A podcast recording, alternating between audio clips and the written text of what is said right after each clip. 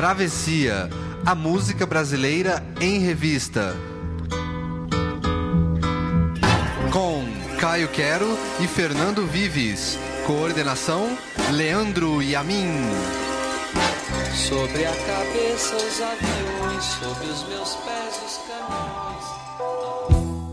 Ela foi enfermeira, terapeuta ocupacional e personagem importante na luta contra o eletrochoque no tratamento de doenças mentais no Brasil. Foi também a compositora pioneira que peitou os homens e impôs seu lugar como criadora de primeira linha de sambas. Em abril deste ano, estamos comemorando o centenário de Dona Ivone Lara, a matriarca do samba. E por isso, hoje conversamos com a jornalista Mila Burns, que acaba de lançar o livro Dona Ivone Lara, Sorriso Negro, pela editora Cobogó.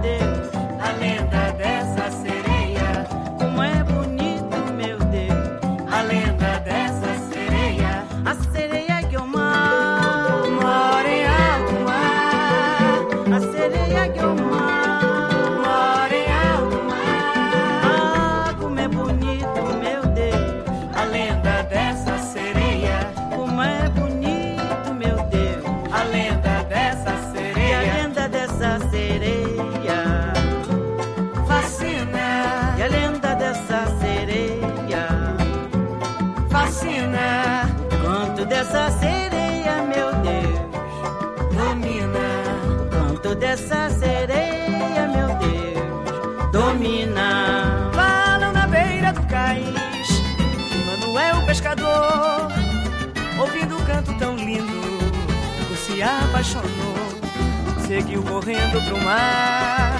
Dizem que noite de lua, envolvido no seu canto, o moço flutua. A sereia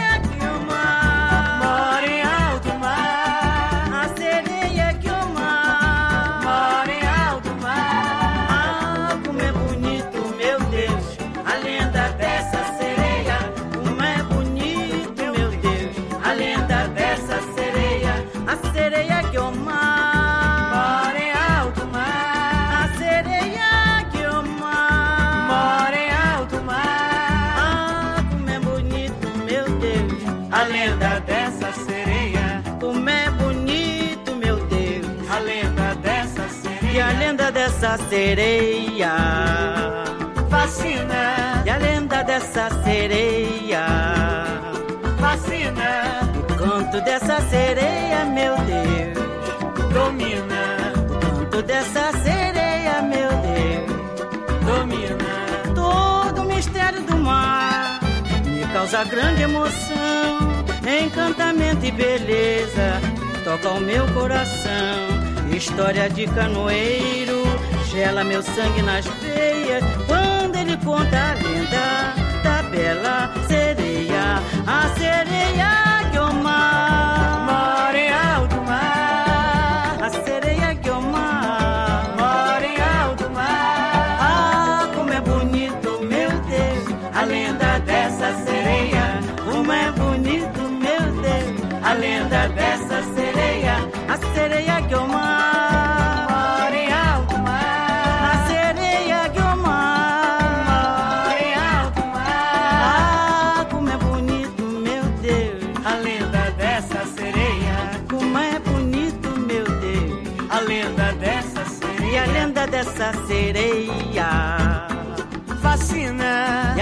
Dessa sereia fascina. O canto dessa sereia, meu Deus, domina. O canto dessa sereia, meu Deus, domina. La la la ya la la.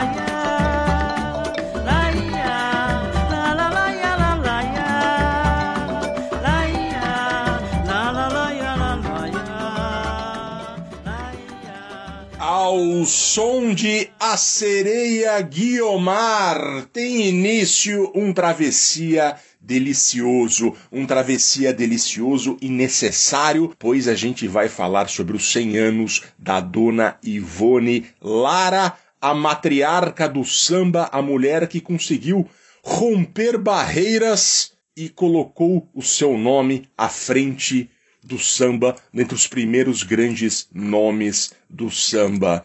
E hoje a gente vai conversar com uma pessoa muito interessante e que se especializou na obra da dona Ivone Lara, mas antes de apresentá-la, a gente vai chamar Bom dia, boa noite, boa tarde, Caio Quero. Pois é, Fernando Vives, olá. Grande programa, programa mais que especial, com essas duas mulheres aí, né? Dona Ivone Lara, centenária, e com essa convidada especialíssima, nossa amiga Mila Burns, que está aqui com a gente. E eu até fui injusto com ela na abertura, falando que ela era jornalista. Ela é jornalista também, mas ela é uma polímata. Ela é jornalista, historiadora, professora universitária, mãe, gente boa. É uma mulher da renascença. Bem-vinda, Mila. que maravilha, obrigada, gente. Caio, Fernando, que, que sorte estar aqui com vocês, né? Como dizem, ô oh, sorte! Poxa vida, que maravilha. É muita alegria falar de Dona Ivone. Na verdade, eu acho que escrever esse livro já valeu a pena por tantas trocas incríveis de ideias, né, que ele acarretou. Eu já começo falando nessa abertura de vocês aí maravilhosa. Vocês ressaltaram essa questão do centenário da Dona Ivone e há várias celebrações pelo país inteiro. Mas Dona Ivone é tão especial, gente, mas tão especial que ela tem dois centenários centenários, né? Pois é. Esse centenário esse ano é o centenário no papel, é o centenário que, que é o que ela considerava ser o seu centenário, né? A família sempre celebrou contando essa data de 1921, mas na verdade ela nasceu mesmo em 1922, ano que vem, então ano que vem, eu já até falei ontem com o André Lara, que é o neto dela, meu amigo, o André falou, falei, André vai fazer centenário ano que vem de novo? Ele, claro, e lá no samba a gente pede festa, né? Vai fazer centenário duas vezes, se quiser três, quatro, então é, é festa festa beça para celebrar a Dona Ivone. Corretíssimo. Essa sim, uma mulher da renascença, como vocês falaram aí, pioneira em tudo que fez, praticamente o Forrest Gump do samba, né? Tudo que ela fazia, fazia bem, fazia com destaque. Então é uma alegria incrível estar falando com elas e uma alegria enorme estar falando com vocês também. Sou muito fã do podcast. Recentemente vocês fizeram um em que vocês falaram dela também, né? No trabalho dela na saúde, justamente sim. como braço direito da doutora Anise da Silveira. Sim. Então, assim, muita alegria estar aqui com vocês, gente. E a gente queria também mandar um abraço pro Francisco Quinteiro Pires, que é nosso amigo de longa data também da Faculdade Meio do Caio. A gente tomava muita cerveja juntos, discutia muito MPB também. Ele está certamente fez parte do DNA aqui do Travessia e ele que é o parceiro da nossa querida Mila. Exatamente, eu ia falar também conhecido como o melhor marido do mundo, o melhor pai do planeta Terra, um grande intelectual e essa pessoa maravilhosa com quem eu tenho a sorte de dividir a vida há uma dúzia de anos, eu acho. Meu Deus, uau, que alegria. Já 12 anos. É só felicidade. Que maravilha, que saudade. Ele é tudo isso mesmo, mas não vende muito não, viu? Porque não, não, esse produto tão bom assim tá em falta no mercado. ah, mas eu não tenho medo da concorrência não, tá tudo certo, Vives. Aqui a gente celebra, a gente festeja, a gente toma cerveja, a gente espalha alegria pelo mundo, mas claro, um do ladinho do outro sempre, pelo amor de Deus. Só para deixar claro também que esse sim agora é um programa tricontinental, né? A Mila Burns que está em Nova York nesse momento, eu estou aqui na velha América do Sul, em São Paulo, em Pinheiros e, e Fernando Vives na Austrália, né, Fernando Vives? Sim, o primeiro programa tricontinental que a gente está fazendo aqui. Tá bom que a gente está no mesmo continente, mais ou menos. Eu, eu, exagerei no tricontinental, mas é a América do Norte, a América do Sul, tudo bem, vai. Mila, você já deu um resumo pra gente da importância da, da Ivone Lara, né? Você falou que ela foi a Forrest Gump do samba brasileiro. Eu queria que você ressaltasse um pouco, que contasse um pouco da trajetória dela, como ela se impôs para se tornar uma pessoa, uma das principais nomes do samba brasileiro. Uhum. E eu queria que você contasse um pouco essa história pra gente e ressaltasse a importância disso. Poxa, que pergunta boa e é uma ótima maneira da gente começar, afinal de contas a gente acaba de ouvir aí a Sereia Guilmar, que para mim e para muitas mulheres que eu inclusive entrevistei ao fazer esse livro, a Zélia que é um exemplo delas, esse é um hino de empoderamento feminino, né? Uma música maravilhosa que fala muito de uma mulher poderosa, de uma mulher que faz o que quer. Eu acho que Dona Ivone tinha muito essa característica de fazer o que queria. Ela falava isso sempre. Ah, porque eu falava, Dona Ivone, por que, que a senhora fez isso? Fiz porque eu quis, fiz porque eu quis. Ela sabia o que ela queria fazer. A gente na academia, né? Eu até costumo deixar claro isso que eu não sou biógrafa dela, eu sou uma acadêmica olhando alguns ângulos, alguns aspectos da obra dela. E a gente na academia fala muito de termos chiques, sofisticados, tipo attention à la do Bergson, que quer dizer uma pessoa que tem uma noção muito grande do que está ao redor dela e tudo. Mas assim, a Dona Ivone, na verdade, e, e a escrita desse livro, isso surgiu do fato de que a Dona Ivone não cabe em termo nenhum, na minha opinião, sabe, Fernando? Você fala isso da imposição. Foi uma imposição muito mais pisando no chão devagarinho, como ela falava. Uhum. Mas ao mesmo tempo que não é uma imposição como muita gente acha, é, o pisando no chão devagarinho também não significa uma submissão, como muita gente fala, ah, ela era tão fofinha. Não era nada, ela sabia muito bem o que ela queria, sabia bem estrategizar. Como eu disse, era uma mulher extremamente inteligente, inteligente em vários aspectos, em vários âmbitos. Então ela sabia ler o que estava ao redor dela e a partir daí desenhou uma trajetória muito bem sucedida. Um exemplo disso clássico para mim é o fato de que o primo dela, o mestre Fuleiro, era quem apresentava os sambas dela, como se ele os tivesse escrito no começo da carreira de Dona Ivone. E eu falava, Dona Ivone, como é que a senhora se sentia com isso, né? Ficava muito chateada, muito revoltada. Que nada, ela falava. Eu ficava ali olhando aquele monte de gente apaixonado pelo meu samba e ficava muito envaidecida, via que meu trabalho era bom e era isso. Então, assim, é uma pessoa que foi sabendo como dar dois passos para frente, um passo para trás e negociar num meio que é extremamente machista, extremamente preconceituoso, que é o meio de autoria de sambas, né? A Dona Ivone não foi apenas uma brilhante intérprete, mas ela era uma compositora, uma autora. E vocês, rapazes, me desculpem, mas sendo bem honesta, né? Nesse campo da intelectualidade tudo, a gente ainda sofre muito com machismo, uhum. a gente ainda parte do pressuposto de que trabalhos de produção intelectual, de geração de conhecimento, são trabalhos associados a figuras masculinas. Então a Dona Ivone soube desde muito cedo ler isso, ler esse tipo de pretensão, de preconceito, de expectativa da sociedade para criar sua própria trajetória e dizer: não, aqui eu vou entrar, eu vou fazer, eu sou talentosa, eu sei o meu valor, mas estrategizando de uma maneira que, como eu disse, não tem vocabulário para descrever, sabe? No livro eu até tenho uma dificuldade grande de lidar com isso, porque eu falo, eu não posso atribuir a ela um ativismo que ela não teve, eu não posso atribuir a ela uma agressividade que ela não teve e com os quais ela não se identificou em vida, mas que foi uma, uma trajetória impactante, uma trajetória é, sem igual mesmo, sem precedentes, isso foi. Então a gente que se adapte a dar conta desse gigantismo de Dona Ivone Lara. Sensacional. E Mila, eu queria que você também contasse um pouco, eu acho que a gente já deu esse panorama da carreira da Dona Ivone, mas as músicas que a gente vai ouvir aqui e o seu livro são especificamente sobre o sorriso negro. Eu queria que você falasse também um pouco sobre uhum. a importância desse disco. Foi produzido pelo Sérgio Cabral, pai, né? O que, que representou esse disco na carreira da Dona Ivone?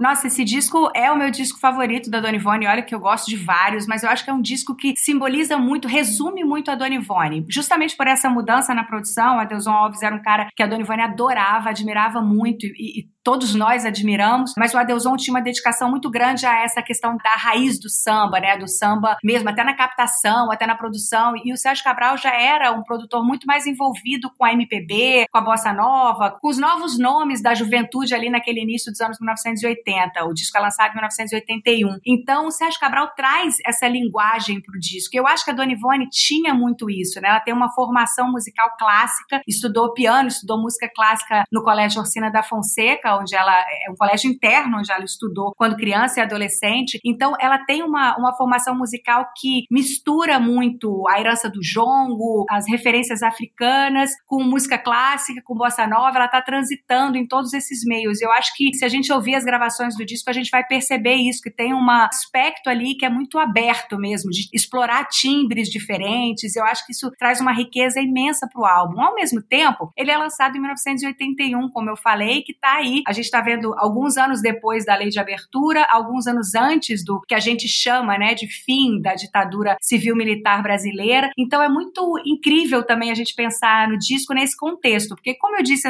anteriormente, a Dona Ivone não se identificava como ativista, nunca encampou é, nenhuma luta, mesmo nenhuma bandeira, assim, nem do movimento negro, nem dos movimentos feministas, nem lutas políticas. No entanto, esse é um disco que revela muito esse estilo da Dona Ivone de fazer as coisas, né? Ela não vai levantar bandeira, mas puxa vida, um disco que se chama Sorriso Negro, que enaltece a beleza negra, né? O Black is Beautiful, assim, no auge nesse disco, ao mesmo tempo que tá falando de empoderamento feminino, que traz letras com essa mensagem mesmo e bota, além de tudo, Maria Bethânia para gravar com ela a Sereia Guilmar, que a gente ouviu aí. A grande maestra do disco é Rosinha de Valença, que era uma amiga queridíssima de Dona Ivone Lara e uma mulher que também se queixava constantemente dos preconceitos no meio musical. Bota Jorge Benjor para gravar com ela Sorriso Negro e Jorge Benjor que também foi muito criticado até hoje é por não ser exatamente o que as pessoas esperam que um ativista seja, mas que tinha lançado em 1976 a África Brasil, que puxa vida, se aquilo não é ativismo, se aquilo um não manifesto. é Meu Deus, aquilo é muito mais, né, que ativismo, aquilo é um manifesto, exatamente. Então, eu acho que o disco traz todas essas camadas e não só pela qualidade musical, mas essa camada política também. E eu acho que ele resume muito, muito mesmo a biografia da Dona Ivone Lara e a complexidade dessa pessoa que ela foi. Gosto de uma coisa que você fala no livro que é assim, que você estava falando do ativismo, que não era aberto, mas você fala que tem essa coisa da resistência pela existência, né? A existência dela era um ato de resistência, né? Muito interessante. É exatamente, assim, ela, ela ocupando lugares, sabe, Caio? Exatamente isso. Eu acho assim, é óbvio que eu não vou chamar a Dona Ivone de ativista se ela não se chamou. Se uma mulher, uma, uma gênia, uma mulher absolutamente intelectualizada, à frente do seu tempo, dizia para mim claramente: eu não sou, eu não me identifico. Quem sou eu para dizer que ela foi? Então eu falei: então o problema não tá em mim. Eu vou ter que cunhar um outro termo para tentar começar a dar uma pontinha da dimensão do impacto dessa figura, né? E resistência pela existência vem justamente daí. O fato de ela existir em determinados lugares que não eram lugares esperados para uma mulher no seu tempo é um ato de resistência, e um ato de resistência que talvez muitos ativistas jamais alcançarão. O Elifas Andreato, por exemplo, que faz a capa do disco, ele diz: para mim, aquele rosto dela ali, aquele sorriso da Dona Ivone ali, marcado em vermelho, era uma capa absolutamente política e para ele se referindo à questão da igualdade de gênero, quando ele pensou naquela capa, né, no poder feminino mesmo. Mas a gente vê ali Sorriso Negro, uma das duas músicas, aliás, que ela não compõe no disco, que ela põe como título do álbum. Então, assim, eu acho que a gente que vai ter que ter o trabalho de repensar o nosso vocabulário para poder dar conta da Dona Ivone, viu? Que maravilha! E agora a gente vai ouvir Alguém Me Avisou. Tipa!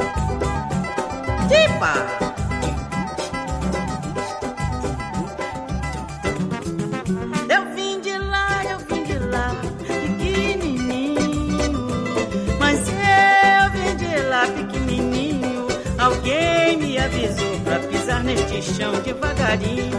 Alguém me avisou pra pisar neste chão devagarinho. Eu vim de lá, eu vim de lá, eu vim de lá, pequenininho. Mas eu vim de lá, pequenininho. Alguém me avisou pra pisar nesse chão devagarinho. Alguém me avisou pra pisar nesse chão devagarinho. Sempre fui obediente, mas não pude resistir. Foi numa roda de samba que eu juntei meus bambas pra me distrair. Quando eu voltar à Bahia, terei muito que contar. Ó oh, padrinho,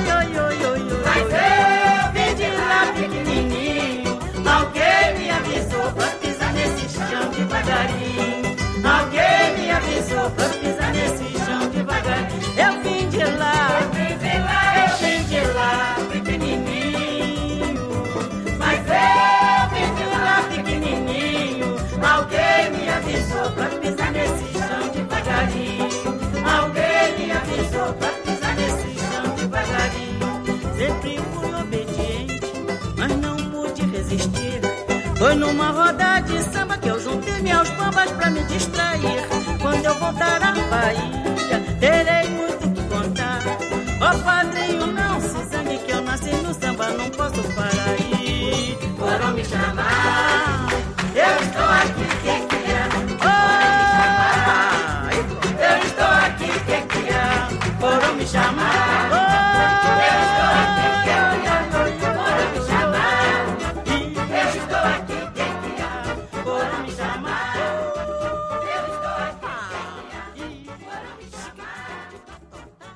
Alguém me avisou, um dos grandes clássicos da voz de Dona Ivone Lara, uma de suas músicas mais reconhecidas. Mila, essa música também quer dizer muita coisa, né? Nossa, essa música é maravilhosa. A Dona Ivone dizia que era uma música feita com a Maria Bethânia em mente, né? Essa mensagem de voltar da Bahia, terei muito que contar. Mas a gente sabe que, na verdade, essa é uma música absolutamente autobiográfica, né? É Dona Ivone dividindo com a gente as estratégias dela para ocupar esses espaços de que a gente estava falando antes, né? Ela dizendo: sempre fui obediente, mas não pude resistir, porque o samba chama, né? Então ela vai mesmo, se junta aos bambas segundo ela, para se distrair, mas ela fala: alguém me avisou para pisar esse chão devagarinho, eu vou pouco a pouco para poder ocupar esses espaços. Então, é praticamente a gente aí sentado na, na arquibancada assistindo a Dona Ivone Lara narrar as estratégias dela de resistência e de ocupação desses espaços tão machistas e tão masculinos, né? Agora, essa música eu também acho interessante a gente pensar no contexto do lançamento de Sorriso Negro, porque também tem muita gente que interpreta a adição dessa música, principalmente por causa da gravação que tem a Betânia, que tem o Caetano e o Gil, a questão dos exilados voltando para casa também, né? Quando eu voltar para casa, o que eu vou contar. Então, também tem essa terceira interpretação da música. Eu acho que a grande maravilha de ser acadêmica é que a gente não precisa ficar perguntando, né? O jornalista que tem que fazer esse trabalho. Eu deixo aí com vocês. Vocês têm que ficar perguntando o que, que você queria e botar ali na pauta a verdade. A gente pode interpretar, pode pirar mesmo o significado da música e ser feliz com isso. Então, eu acho que essa música, ela abre muitas avenidas de interpretação e avenidas que enriquecem muito o nosso olhar sobre esse disco tão maravilhoso e tão rico. Eu gosto sempre de falar também, Caio e Fernando, que muita gente, eu lembro até quando a Dona Ivone Lara morreu e, e eu dei algumas entrevistas sobre ela, muita gente parte desse pressuposto, eu acho que porque essa música virou um hino mesmo, de que a Dona Ivone era uma senhorinha fofinha, boazinha, quietinha, que não fazia mal a ninguém, que por acaso caiu ali naquele, naquele lugar. Isso não existe, né, gente? Vamos combinar não. Que,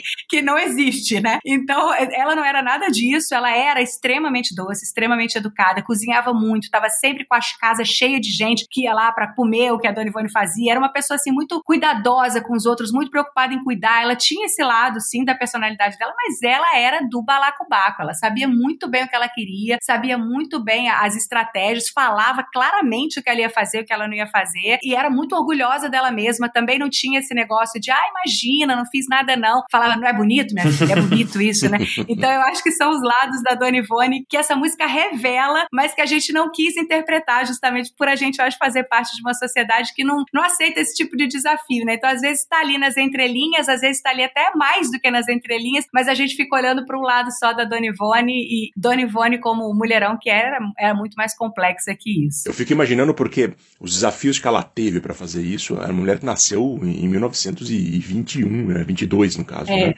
Então, é, é, é, era muito mais do que hoje, que ainda é um grande desafio, evidentemente. Né? Exatamente, né? você sabe, Fernanda, é exatamente por isso. Às vezes as pessoas falam, ah, mas você vai falar que o livro é um símbolo do movimento feminista. É óbvio que eu vou. Se você conversar com qualquer mulher compositora no Brasil hoje, ela vai atribuir a Dona Ivone Lara, se ela não atribuir, mesmo sem querer, se ela não conhecer o trabalho da Dona Ivone, ela pode saber que ela tem dívida, porque se não fosse a Dona Ivone abrindo esse caminho para as mulheres, seria muito mais restrito até hoje. Isso, assim, é, é sem dúvida alguma, isso é fato. Mas como é que a Dona Ivone vai se identificar com o feminismo? Se naquele período ali dos anos 1980 no Brasil, pós-ditadura ali no Brasil, o feminismo de que se falava, o feminismo pelo qual as mulheres levantavam bandeira, era o feminismo basicamente branco, né, Fernando? O feminismo Sim. de mulheres dizendo: eu quero poder trabalhar uhum. fora, eu quero esse benefício de não ter que ser dona de casa, eu quero mais.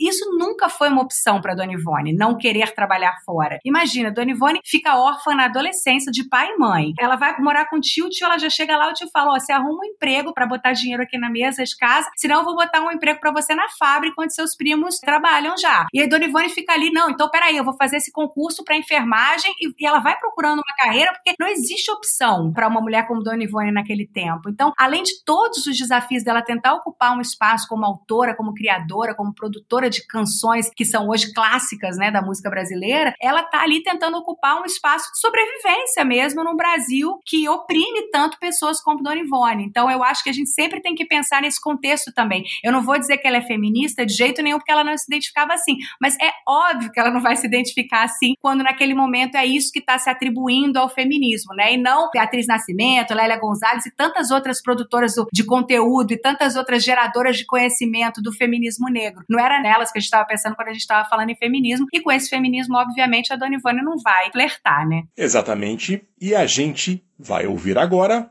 Sorriso Negro. Negro é a raiz da liberdade. Negro é a raiz da liberdade.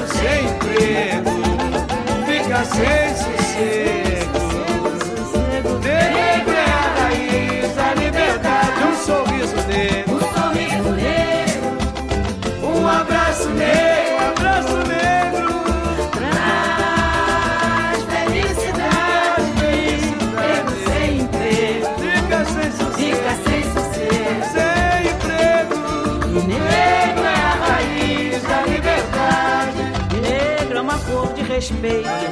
Negro é inspiração. Negro é silêncio, é luto. Negro é a solidão. Dá licença. Negro que já foi escravo, negro é a voz da verdade, negro é destino amor. Negro também é saudade. Um sorriso negro. Um sorriso negro, Sorriso negro.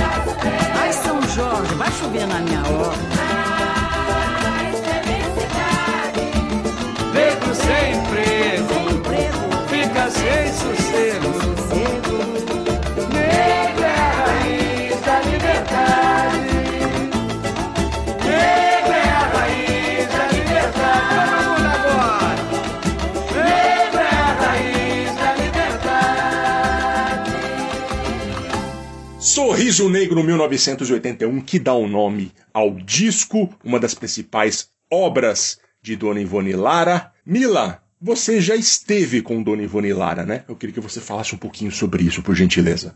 Muitas vezes eu vou aproveitar para te apontar a pegadinha aí que você caiu, viu, Vives? Você caiu na Diga. pegadinha que todo mundo cai. Sorriso Negro não é da Dona Ivone, mas é, né? É. Porque ela fica celebrada e, e se torna o que é na voz de Dona Ivone. Tem até uma história curiosa. Essa música é do Adilson Barbados, Jair de Carvalho Jorge Portela. E não é, é uma das duas só nesse disco. São 12 canções no álbum Sorriso Negro. E Sorriso Negro e Adeus de um Poeta, que é uma música que a Dona Ivone inclui como uma homenagem ao Silas de Oliveira, seu grande parceiro, são as duas únicas que ela não compôs. E Dona Ivone era muito orgulhosa das próprias composições e coloca essa música como música título. Então, para mim, isso explica claramente que ela estava querendo passar uma mensagem ali com esse Uhum. título Sorriso Negro. Ela tinha um- uma agenda ali, tinha um motivo para essa música estar ali presente e sendo o título do álbum da Dona Ivone. Eu acho uma música lindíssima, uma música que traz essa lembrança também das rodas de samba. E você falou nessa minha convivência com a Dona Ivone, eu tive a sorte de conviver com a Dona Ivone tanto na casa dela, fui a churrascos, convivi muito com a família, é, falei muito com ela, muitas das nossas entrevistas foram pelo telefone, o que era delicioso, porque a Dona Ivone adorava lembrar das coisas, ela falava muito, tá vendo minha filha, Nossa Senhora das Cabeças é boa pra mim,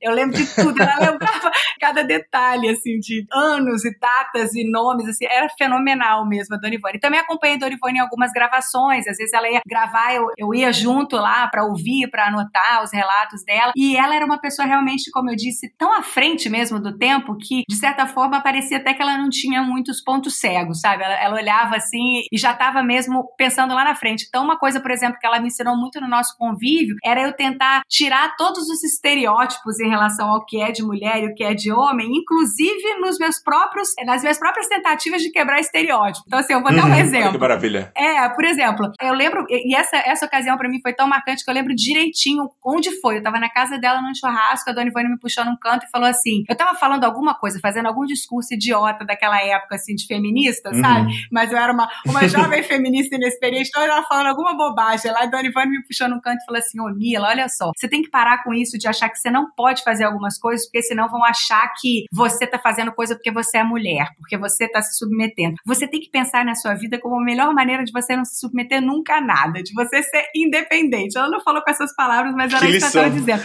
E ela falou, por exemplo, não, uma lição. Aí, aí eu lembro que ela me levou no cantinho, a Dona Ivone costurava as roupas. Muitas daquelas roupas lindas que ela usava, até na avenida, Uhum. até de baiana, ela costurava, tá, gente? Assim, é isso. Forrest Gump não é, é de verdade mesmo. E aí ela falou, cara, você tem que, por exemplo, aprender a costurar. Eu, o que eu vou costurar? Vai ficar parecendo que eu sou? Ela falou, não, você vai costurar porque se você um dia precisar perder seu emprego, por exemplo, você vai ter o que fazer. Uhum. Se você um dia precisar fazer suas roupas, você vai saber costurar. E olha, eu fui imediatamente, me matriculei no curso de corte e costura, aprendi a costurar. Pensei Que em várias boa. vezes, não, e ao longo dos anos, várias vezes eu pensei, a Dona Ivone me fez fazer aquele negócio e não adiantou nada. Eu nunca costurei, no começo eu era empolgada, fazia minhas saias rodadas que eu ia dançar toda semana com um parceiro de dança no Rio. Aí cada semana eu fazia uma saia diferente pra dançar, era assim, era um luxo, né? Mas nunca mais fiz. Aí agora veio a pandemia, a gente sem máscara aqui. Eu falei, pronto, peguei minha máquina de costura, costurei nossas máscaras pra família inteira. Eu falei, cara, era exatamente isso que ela tava falando, é a necessidade. Você não precisa depender de Sim. ninguém, você é uma pessoa absolutamente independente. Então, assim, era realmente uma,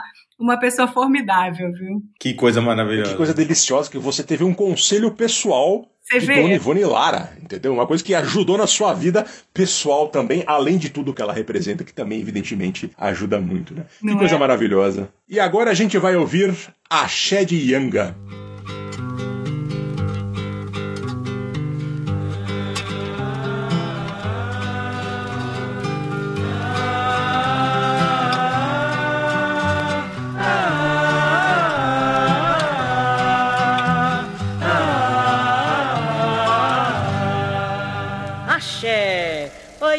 Que te poianga, yanga me, yanga yanga que te poianga, yanga me, ele trouxe na sua munganga e, me, a felicidade deu, ao ninguém mais lamenta e chora yanga, yanga me, yanga yanga que te poianga, yanga me, o bloqueio de Angola, o seu mano de José. Trouxe cravos, trouxe rosas, pra ofertar filho de fé. Rezou a ladainha de Jesus de Nazaré. Axé, oi, yanga, que te foi, yanga.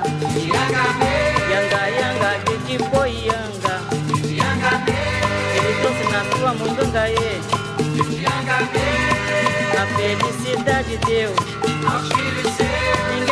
mais lamenta e chorei de emoção. Quando a vovó Maria, me levando pela mão, disse filha Paianga, foi a nossa salvação. Oi, Yanga, que te foi, Yanga. Yanga, Yanga, que te foi, Yanga. Ele trouxe na sua munganga. E a felicidade de Deus. Ninguém mais lamenta e chora, Yanga.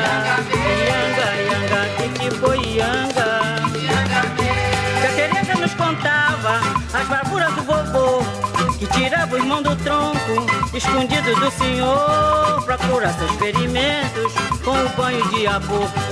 Oi, Yanga, que te foi, Yanga? Yanga, Yanga, que te foi, Yanga? Ele trouxe na sua munganga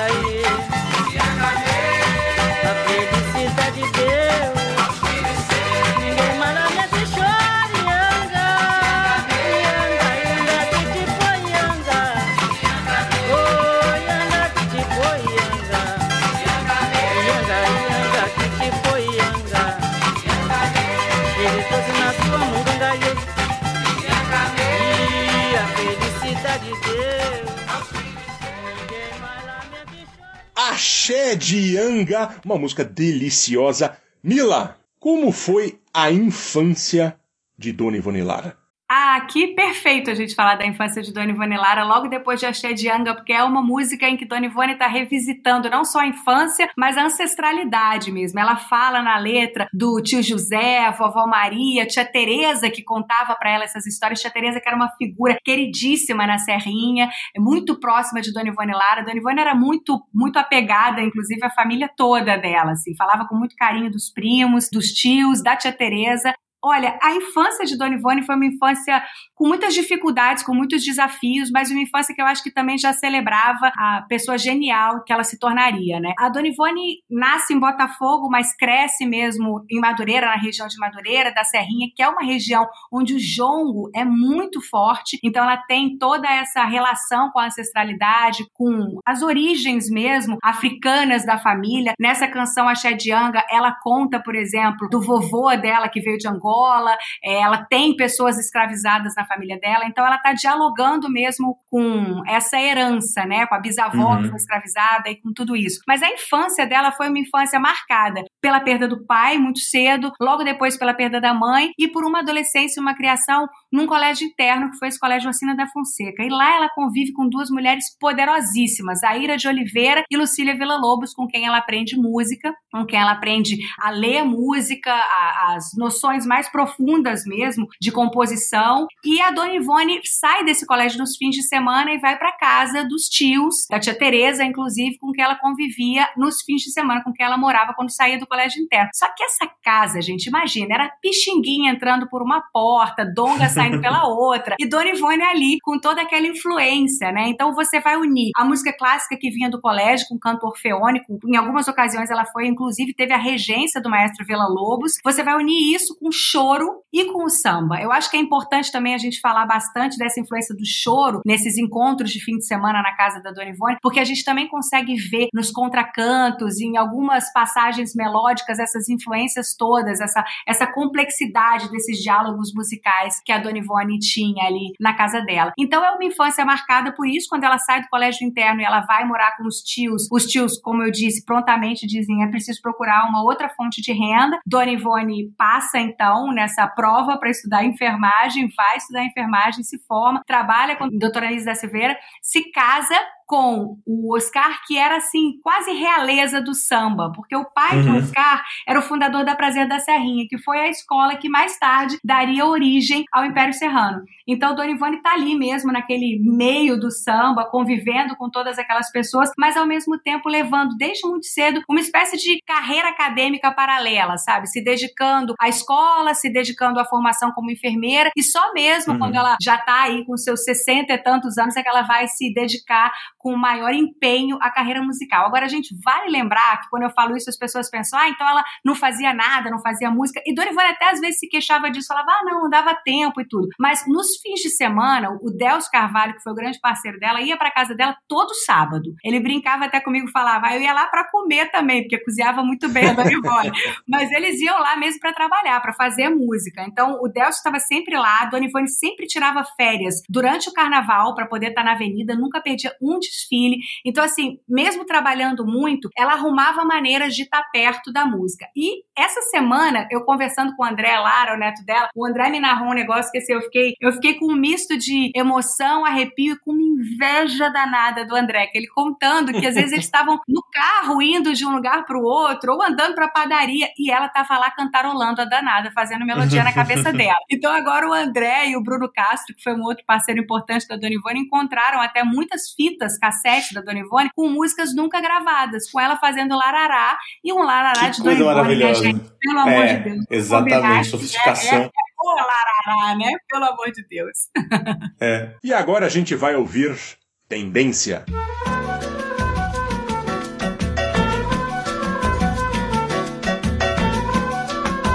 Não, pra que lamentar o que aconteceu? Era de esperar. Se eu lhe dei a mão, foi por me enganar, foi sem entender que amor não pode haver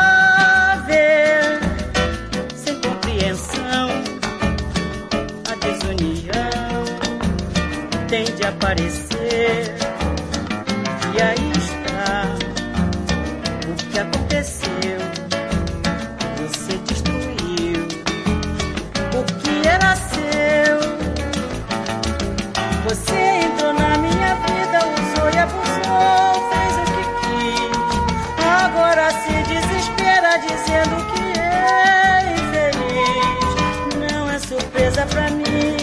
Você começou pelo fim.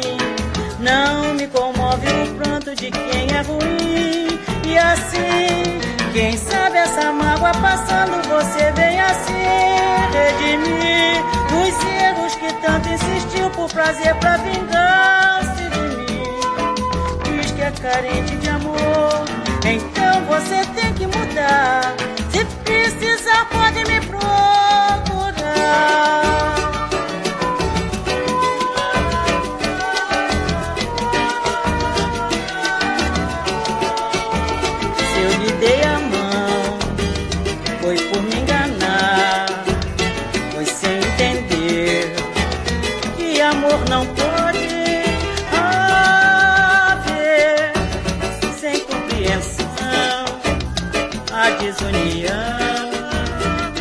aparecer, e aí está o que aconteceu.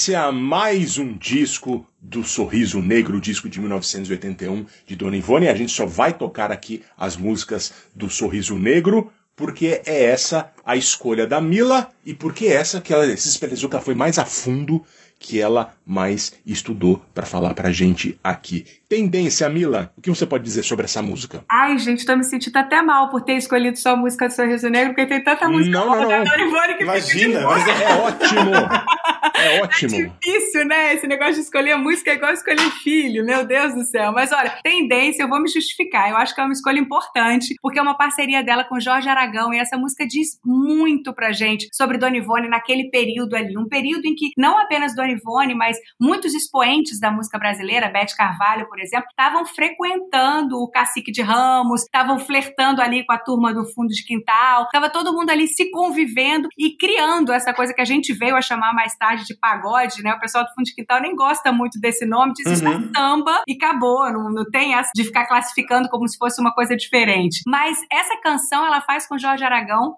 E curiosamente, eu acho que isso, essa canção mostra muito pra gente o que são dois gênios, né, da música, fazendo uma música juntos, né? O, o Jorge Aragão nem lembrava que a música era dele, tá? Ele se encontra um dia, Dona Ivone fala Olha pra só. ele assim: olha que inacreditável. E essa música que, nossa, é uma das mais lindas dos dois, inclusive, né? Mas aí a Dona Ivone toca e Jorge Aragão fala assim: nossa, que maravilha. Isso é Dona Ivone Lara, ô coisa linda. E a Dona Ivone para, olha pra ele assim: ô Jorge, você tá brincando, né? Aí ele, ué, não é? É sua essa música, não é ela? E de mais quem?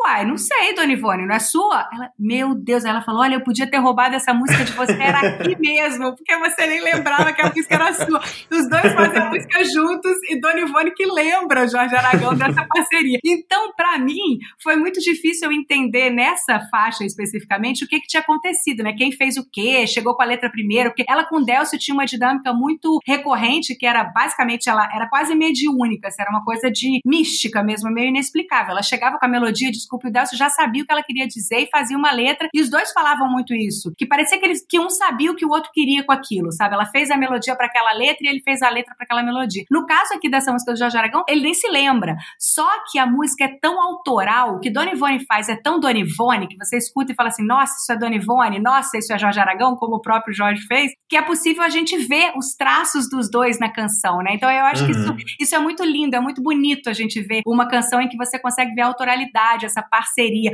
Uma coisa parecida, uma, uma música do disco também que eu não selecionei, que é Unhas, que ela faz com o Emílio Belo de Carvalho. O Emílio Belo de Carvalho também não lembra muito bem como é que foi essa parceria de Unhas. Ele fala, essa eu já não lembro muito bem como a gente fez. Mas ele, ele recorda de várias ocasiões em que, por exemplo, ele chegava com um bilhete, Dona Ivone musicava. Ou Dona Ivone chegava com a letra Que coisa e ele punha é, mas com o Jorge Aragão nessa canção, em tendência, não foi isso que aconteceu. Muito provavelmente os dois estavam em algum lugar fazendo junto, porque você vê que a música vai pro estilo do Jorge Aragão, volta pro da Dona Ivone. Pra mim é uma música riquíssima, assim, parece que são três músicas numa só. Aliás, vale lembrar que muitas vezes Dona Ivone fazia só um larará e o larará virava uma outra música depois, né? A partir daquele larará, eles falaram, cara, isso aqui a gente tem que desenvolver e fazer uma outra música. O Delcio fala, eu, se eu não me engano, foi acreditar, que eu acho que saiu de um larará ou teve um larará de acreditar que gerou uma outra. Mas enfim, tem Uhum. muita música boa que, que cabe numa canção só, né? Às vezes uma canção gera três músicas sensacionais. E pensar que alguns dos grandes clássicos provavelmente surgiram, sei lá, ela cozinhando, fazendo alguma outra coisa, pinta um larará na cabeça. Você e de imagina repente isso? você é tem isso. isso, né?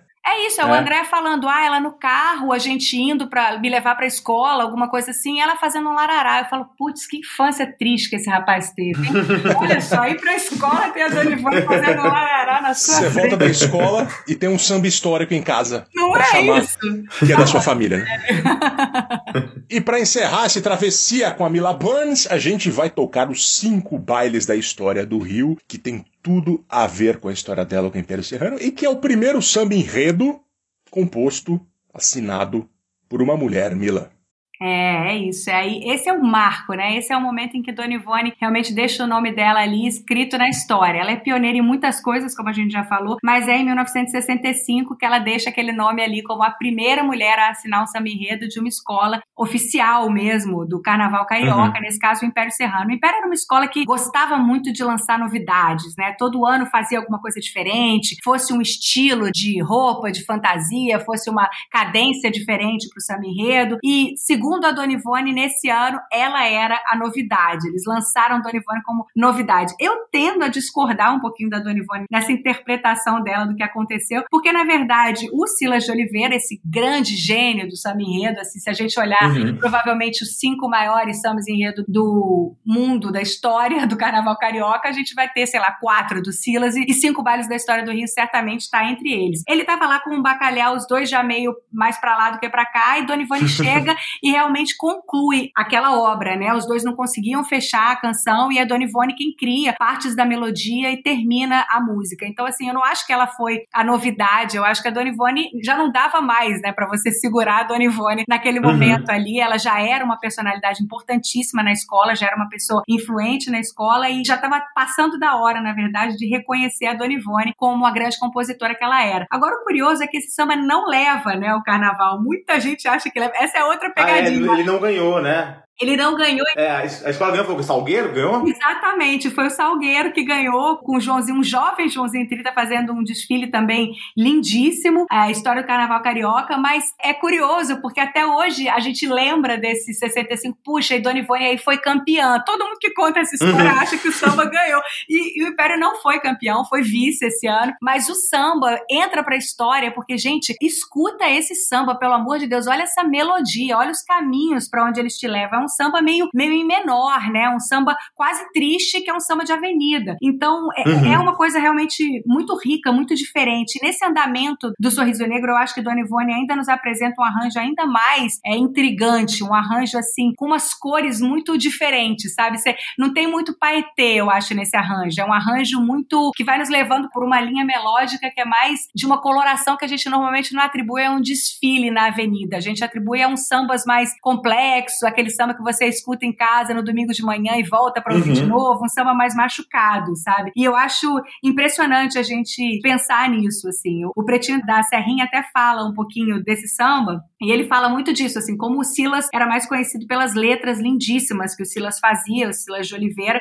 mas esse samba, 70% ele diz é a melodia, né? 70% da riqueza desse samba estão na melodia. A letra é boa, a letra é bonita, mas essa melodia e os caminhos que a Dona Ivone oferece realmente são únicos, são muito inovadores mesmo, muito diferentes. E acho que mesmo depois desse samba a gente não consegue ver muita coisa que se equipare ou que, se- ou que possa ser comparada a ele, não. O Silas de Oliveira era muito próximo do Oscar Costa, né, o marido da Dona Ivone que eu mencionei aqui anteriormente, e foi o Oscar que fez essa ponte. Então, também tem uma outra história curiosa, né, que dizem que o Oscar era muito ciumento e tudo, mas na verdade é o Oscar que está fazendo muitas dessas pontes, né, com o Delcio, com o Silas de Oliveira. Eu acho que esse ciúme aí não se sobrepunha ao orgulho dele de ver a mulher genial que ele tinha em casa e a necessidade mesmo, e a, e a própria, vou usar de novo a palavra aí do Vives lá do começo desse episódio, impôs, né, a própria imposição, o próprio jeito da Dona Ivone de fazer as coisas dela. Então é, é muito interessante também a gente ver essas pontes aí da vida pessoal da Dona Ivone com a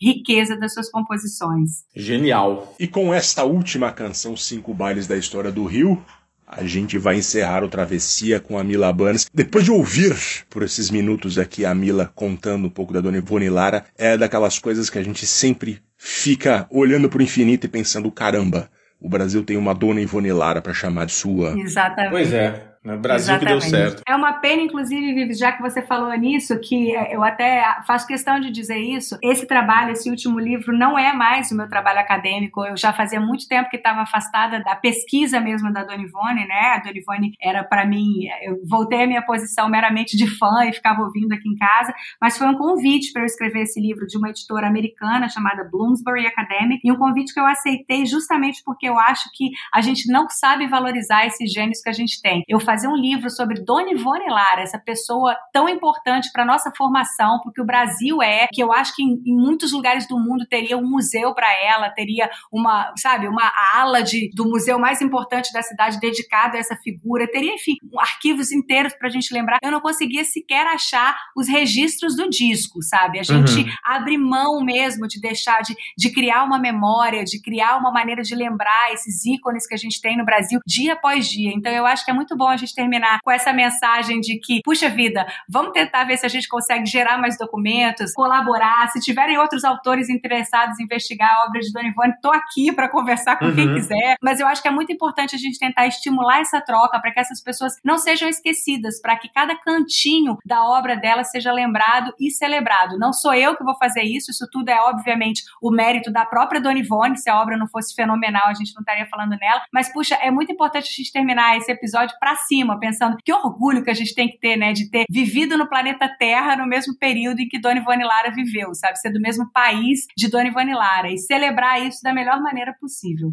E é para exatamente isso que a gente criou o Travessia e que a gente faz o Travessia todos os dias. Para lembrar que a gente também é isso. Mila Burns, É muito lindo isso. Obrigada, viu, queridos? Que alegria estar aqui com vocês e parabéns pelo trabalho incrível que vocês fazem. E parabéns pelo seu trabalho também agora para fazer o serviço do livro da Mila, que saiu em português agora, acaba de sair, Dona Ivone Lara, Sorriso Negro, editora Cobogó. Uma delícia. Leiam, gente. está nas livrarias. Obrigada, gente. Obrigada mesmo.